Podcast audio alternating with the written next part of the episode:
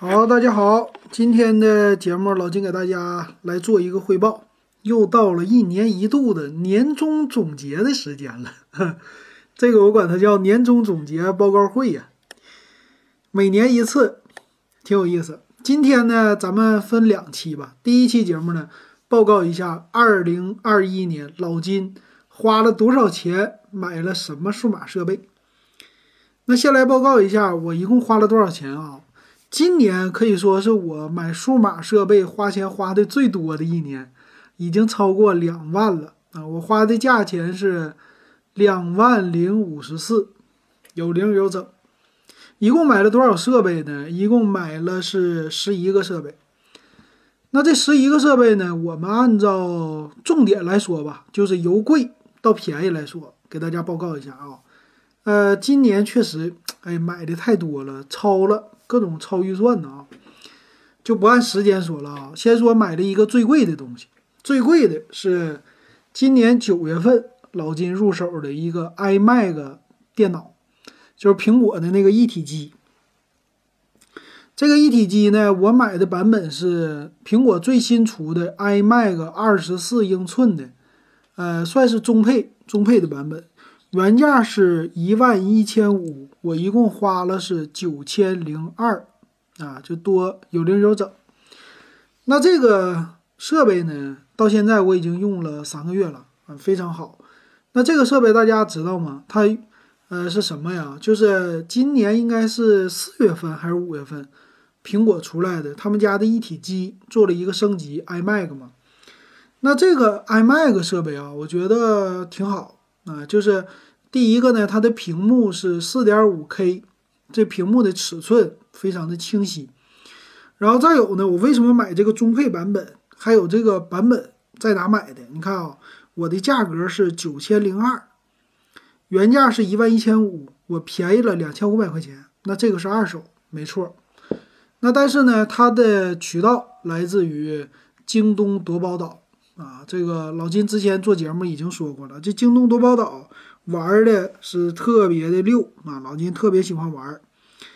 呃，这个设备呢是当时心血来潮啊，就在网上拍，拍拍拍拍拍，本来应该八千九、八千八，说不定也能下来啊。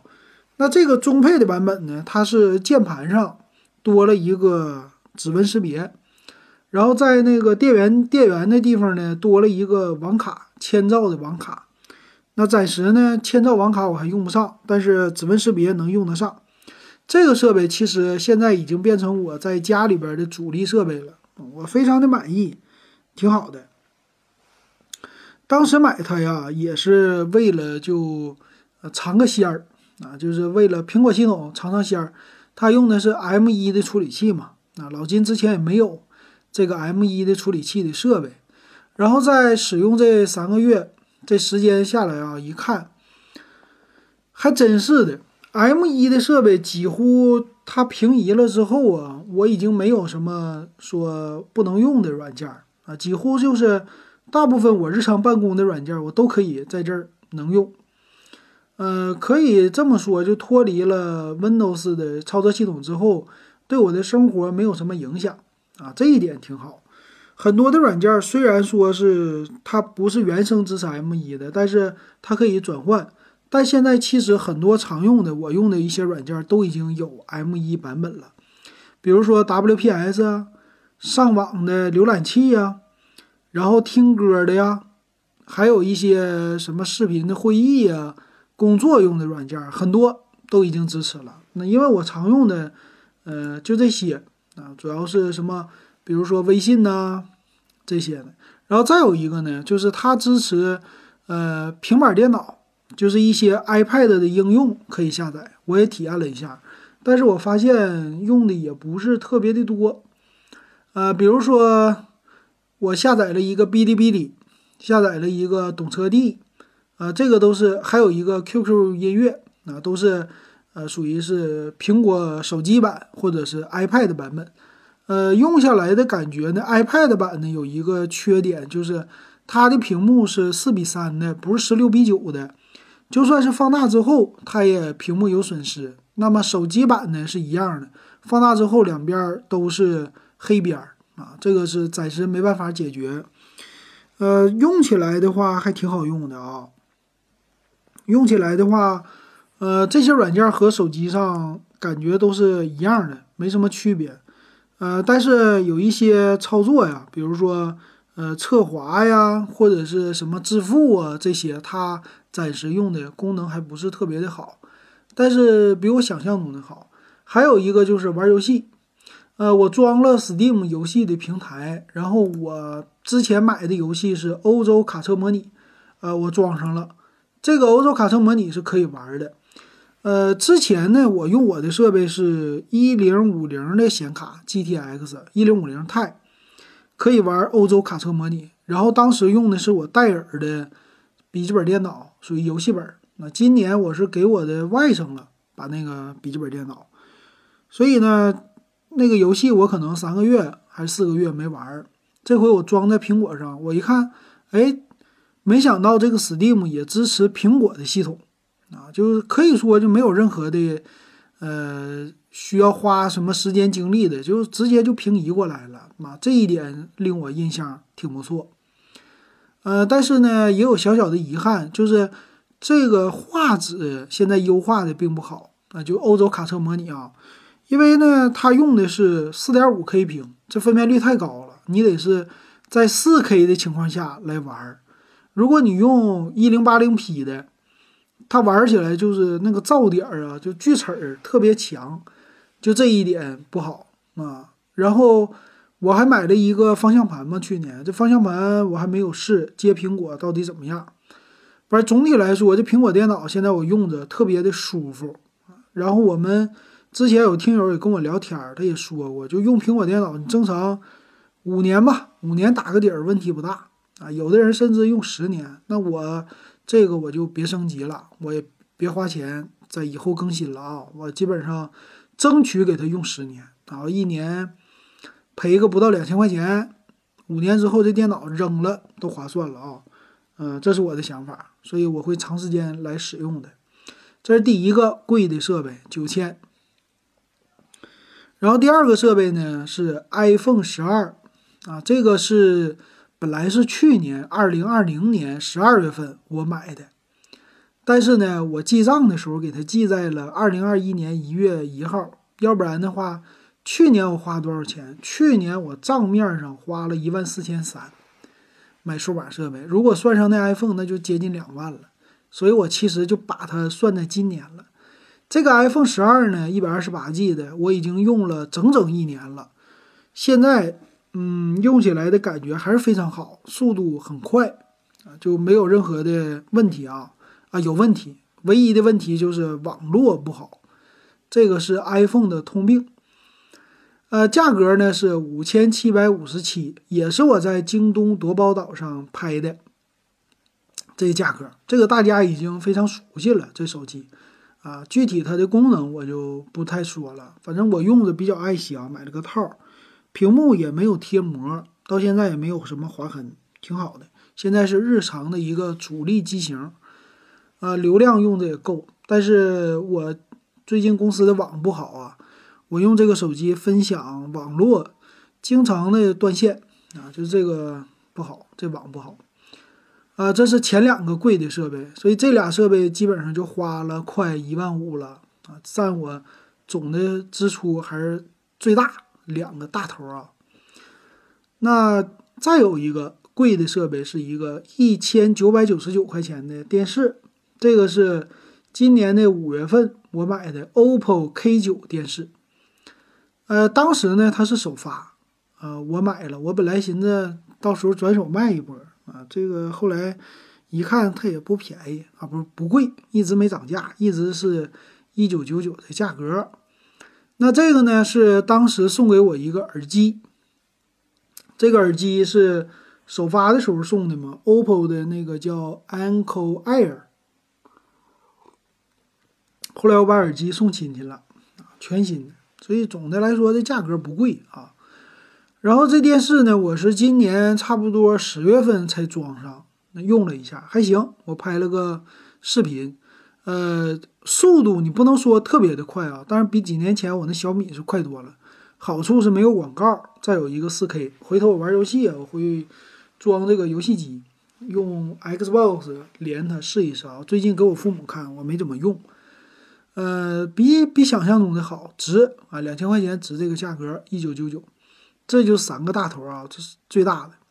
然后剩下的呢都是千元左右的了，超过一千的还有一款设备是，呃，五月四号买的锤子的坚果 TNT Go。这个设备是什么呀？我之前我也评测过，是吧？呃，这个是一个平板儿，但是它不是平板，它是一个屏幕，是一个算是外接屏幕。价格呢，我花了一千一百一十三，也就是一千一，有个零头。呃，这个是当时他们属于官方清仓，现在坚果的官方旗舰店已经没有了，已经关掉了啊。当时这个锤子 TNT 的有线版本啊，它就是清仓版，它呢其实就是手机接 Type C 的口啊，它可以出来一个电脑模式，然后你可以用这个。当时买来我还挺兴奋，但是现在已经吃灰了。兴奋的点是什么呢？它当时接我的苹果电脑。那个笔记本，呃，接完了之后，呃，效果挺好，但是不能用触摸。然后我就用它接我的笔记本电脑，接笔记本呢，它可以用触摸，就是全都可以用，非常好。但是呢，后来我这笔记本不送人了嘛，我的游戏本送人了之后，这设备就闲置了，不能用了啊。呃，后来呢，我又买了一个另外的一个设备，寻思跟它接一下，但是后来一直都不行。那这个设备，这设备暂时吃灰。未来呢，我还想用一用，比如说买一个，呃，坚果的手机试一试。这个一千一百一十三，呃，再往下就便宜了啊，八百四，八百四呢是三月份买了一个创维的二十四寸的显示器。这显示器呢，当时是为了配我的电脑，一个外接的显示器啊，放在公司用。呃，它是一个曲面屏的，因为我之前呢，呃，我家的外置显示器坏了，然后后来，呃，我自己就，咱们的听友给了我一个，给了我一个之后呢，我我那个放在家里，我这个想用在公司里，所以我又买了一个。这个二十四呢，它是一个一零八零 P 的屏幕，也并不是二 K 屏，但是它是高刷，一百四十四赫兹。然后那阵儿是曲面屏一四四赫兹游戏屏嘛，我又没用过创维，我就寻思试一试，啊，就这么的，这个创维品牌我就买了，八百四。到现在来说呢，用起来吧，嗯，怎么说它的外观比较廉价，东西虽然便宜，但是这个外观做的一点都不高级。本来我当时我买的是一个 AOC 的二 K 屏，还是能上下，属于是能上下的活动的，能旋转的。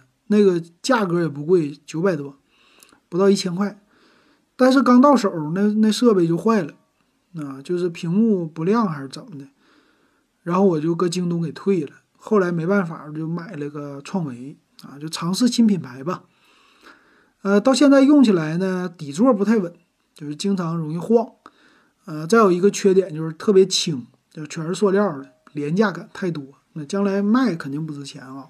这个做工什么的用料确实，嗯，没有那种戴尔的那种特别的扎实那样的感觉，或者也没有，呃，金属的那样的特别的设计感啊，都没有，反正就便宜啊。创维的就买个屏幕吧，大家你要想尝试，没有什么别的期待啊，就基本的用，反正到现在没坏。这个八百四，下一个设备就是。再贵的八百块钱的，八百块钱的是，呃，买了一个宁美国度的小魔方电脑，八百，这个是搁闲鱼搜的一个二手，全新二手。这设备呢，新的卖的是一千一千一还一千二啊？呃，九月六号买了以后呢，到手到手基本上两天就坏了，两天坏了就是不能启动了。启动以后黑屏啊，然后我就退了，不不算退了，就是返厂，找的返厂的售后啊。这个他的小电脑挺有意思，它是一个多大一个盒呢？嗯，横着、竖着，它是一个正方形吧，和你的魔方差不多大，就是，哎呀，横竖十厘米，横着看，差不多也就十厘米那么那么那么长，差不多，可能十厘米都不到啊，八九厘米。长数高，长宽高都差不多，非常小啊。这个主机我就想玩一玩，我搁群里边当时也发了嘛，我们的群友都说这玩意儿是不是一个什么 hub 呀？就是集线器啊，或者什么扩展的这些的，都没想到是个电脑。呃，第一台不行，第二台呢，他给我送过来啊，还还行啊，用到现在用了三个月了。这个呢是呃三年保修，保修时间挺长啊。呃，到现在用了，我都是工作用，在公司里边啊，基本上。呃，运行一些大型的软件的时候，它也也会发热，发热相对来说它有风扇嘛，但是发热散热还不是特别好。如果过热呢，网卡可能无线 WiFi 可能会有一些问题。暂时呢，它没有有线网卡，但我买了一个扩展器啊接的有线网卡，呃，用起来总体来说还是挺满意的，毕竟价格低呀，而且小巧，搬家挪动啊什么的都好挪。那当时我买这个呢，我是想着要接坚果的 TNT Go，这个不是一个小电脑吗？你再接一个 TNT Go 那个屏幕，你就不可以当一个大电脑，当一个平板用了吗？但是买了一堆扩展啊，不好使，不支持啊，这个就搁置了啊。它就是只能当显示器用，就是还是能输出的，能当显示器，但是什么触摸呀、键盘呐。还是不能当显示器，对对对，我记得好像不能当显示器，但是键盘可以用，反正就是支持的不好，这效果啊，很遗憾。但是这个设备暂时就接着我的创维显示器在用啊，也挺好。嗯，这个是八百块钱的设备，剩下的设备都是小零碎了啊。剩下的最贵的是下一个，就一百多了，一百七十九的设备。是今年三月份买了一个固态硬盘，紫光的清华紫光，这个呢也是今年的硬盘特别有意思啊，就是呃很多国产硬盘上市，硬盘的颗粒儿、内存的颗粒儿，咱们中国可以自己造了，在合肥嘛，所以用的是国产的，花了一百七十九一个二百四十 G 的固态，现在是我的一个主力移动硬盘。啊，这移动硬盘盒我买的还特别好看呢，买了一个磁带外形的啊，现在天天用的，呃，效果和速度啊什么的都挺满意的，挺划算啊。这个硬盘盒三十，加上这硬盘一共花两百一，两百一整个二百四十 G 的，挺好了啊。但没想到五百一十二 G 现在也降价了，降的挺狠。反正现在你买硬盘固态真便宜。下一个设备就是扩展器了，一百七十二是一个呃贝斯的 Type C 的扩展器。我当时是给我的苹果笔记本，为了要让它扩展一个 HDMI 呀什么的接口，当时买的啊，比较的贵。呃，买了两个扩展器啊，第一天、第二天买俩，还有一个是 Type C 转 DP 的。一个接口，这个 Type C 转 DP 的接口也挺有意思啊。这个是我当时我的配那个显示器，配这个创维的显示器。这个创维是用的，呃，无用的什么来的？用的用的是一个 DP 接口，支持一四四赫兹。然后我买了一个转换的线。又买了一个苹果的无线充电器，这俩设备加起来花了一百零二。呃，这个线呢没啥说的，它是 Type C 接口转成 DP 接口的，这是刚需。呃，只要是什么输出 4K 呀，必须得用这个 DP 接口，HDMI 不好使。那另外一个苹果的无线充电呢是品胜的，我一直用到现在。这个品胜的设备多少钱呢？嗯，当时我记得是四十多还是五十多啊？呃，这个设备啊，到现在一直在用，挺挺方便的。晚上睡觉呢，我现在就不插这个手机充电线了，直接把苹果放在这个无线充电盘上啊，就第二天早晨就肯定充满电了，挺方便啊。就是放在办公室也行，是放在家里边也行，呃，我就直接放在家里了。但是偶尔呢，上办公室用的时候，我还是得接这个线啊，因为现在苹果十二充电的话，一天不够啊，还是一天一充，有时候一天两充。我放在公司，我就经常插着那个有线的有线，但是放在家里，我就是无线盘往上一放，呃，无线充电真好用。就将来希望这个无线充电，像苹果电脑啊，这 iMac 干脆这个底座就是无线充电，你像华为似的。手机往上一放，自动就充电了，可以缓解一些充电的焦虑，但是速度啊太慢啊，还是官方自己的速度快啊，但是那个太贵了，我就没买。将来的话，要是钱够，大家还是应该买一个快充啊，就无线充电的，苹果的磁吸的那个，真好用，确实方便。呃，这个设备，这俩一百多块钱的设备就都说完了。还有啥设备啊？啊，再捋一遍，就剩一个移动电源了。啊，这个是十一月份买了一个宇舶的移动电源，两万毫安的啊，上面带两个两个 LED 的灯泡，一共花了七十六，双十一凑单的东西。呃，移动电源干啥呢？不，今年这个东北闹电荒吗？限电这个事儿，十一月那阵儿闹得特别严重。然后我就寻思买一个吧，防止断电了，给手机充充电，还有手电筒，给家里边照照亮。没了，就这些设备啊。所以今年其实我没买什么乱七八糟的设备啊，其实也也买了挺多，但是样不多。去年二零二零年我买了十四样，二零二零年其实我买的设备它比较均匀啊，就是两三千的。呃，两千多的、五千多的买了不少，但是今年呢，其实买的不多。去年你看，二零二零年我买的是苹果笔记本，然后又买手机呀，又买音箱。今年我手机就买了一个，别人都没给买手机，父母啊、媳妇儿，我们家就除了我换了个 iPhone 十二，别人都没买。这这就是还行。然后现在手机呢，感觉用的时间真长，我。今天跟我妈聊天还说呢，她的那个 vivo 的我给买的 vivo 叫叫什么来着？一代呀，叫是 V 一还是什么一呀？当时的特价，当时的性价比的产品吧，花了一千五，用了快四年了，到现在就是稍微有点慢。你正常聊个微信还够。呃，什么？我给他买的红米。红米的记得是 K，我看啊，红米是，呃，二零一九年的时候给我妈买的吧，还是二零二零年呢？我我有点忘了啊，当时我没记账，不算我自己设备。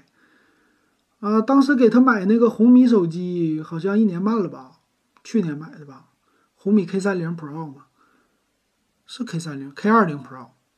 六加一二八的才花两千一两千二，到现在用的好好的，啥问题没有，正常用三年也没问题。其实现在手机真是的，这个不值得换了啊。所以这一年就除了 iPhone 没买别的。所以今年呢，可以说我在给苹果贡献的钱最多。总结一下啊，我给苹果贡献了将近一万五人民币，但是呢，我买的还都是二手。不是新的啊！我的平台就是京东夺宝岛，这回你知道了。你要想买这个苹果的这设备啊，你去京东夺宝岛还是挺好玩的啊，可以值得一试。官方自营的不怕。那这机器呢？其实我的 iPhone 十二是官方换新机，但没想到今年 iPhone 十三太香，我已经买的一个二手设备的价格了，那没想到 iPhone 十三新的才这价啊！到年底 iPhone 十三才五千三。一百二十八 G 太便宜了，所以这 iPhone 十二买的，其实年前看刚买的时候挺看挺香啊，但是没有今年十三香。呃，苹果呢这个设备贡献的比较多，剩下的呢就是一个电视啊，一个锤子的 TNT，锤子的 TNT 算是一个也不能算是捡漏啊，纯粹的就是情怀，又为情怀买单了。OPPO 呢，OPPO 的 K9 电视首发的低价的产品吧，这算捡一波漏。呃，宁美国度的小魔方的电脑呢和显示器，这是刚需啊，这个价格不贵，一共加起来，呃，一千六，这个这个是顶上一个最便宜的机箱了，所以这个，呃，不算是贵啊，还行，没买什么太贵设备。明年目标，明年的话呢，我觉得很多东西都定下来不能换了，嗯。花多少钱呢？明年的目标啊，不能花超过一万块钱。但我给自己定的，如果能存在用在五千块钱之内，那最好。明年换不换手机啊？明年手机按理说应该不换，但是很多香的手机会陆续推出，说不好啊，整不好我给我媳妇儿换一个。明年的电脑呢？按理说不应该换了，但是最近呢，看 R T X 三零六零有有有一点小心动啊，到时候再说吧。谁也不知道，这一年你要说不买数码产品，买少点儿，这真是诱惑呀，不容易啊。所以走，明年再总结吧啊，明年再总结。今年就这样了，给大家报告到这儿。呃，下一个节目呢，我想再唠唠做节目的一个心得。这自媒体，这自媒体一年收入也不少，给大家报个数吧。这一年差不多八九千得了啊，八九千块钱得有了。所以买数码呢还是贵，还是还是花超了。但是，呃，今年做自媒体可以说老金。录节目录了四年以来，今年最好的一年，这这这个啊，所以我得单独给大家好好说一说，得到不少设备。行，今天的总结啊，二零二一年年终总结第一期，咱就说到这儿，感谢大家的收听。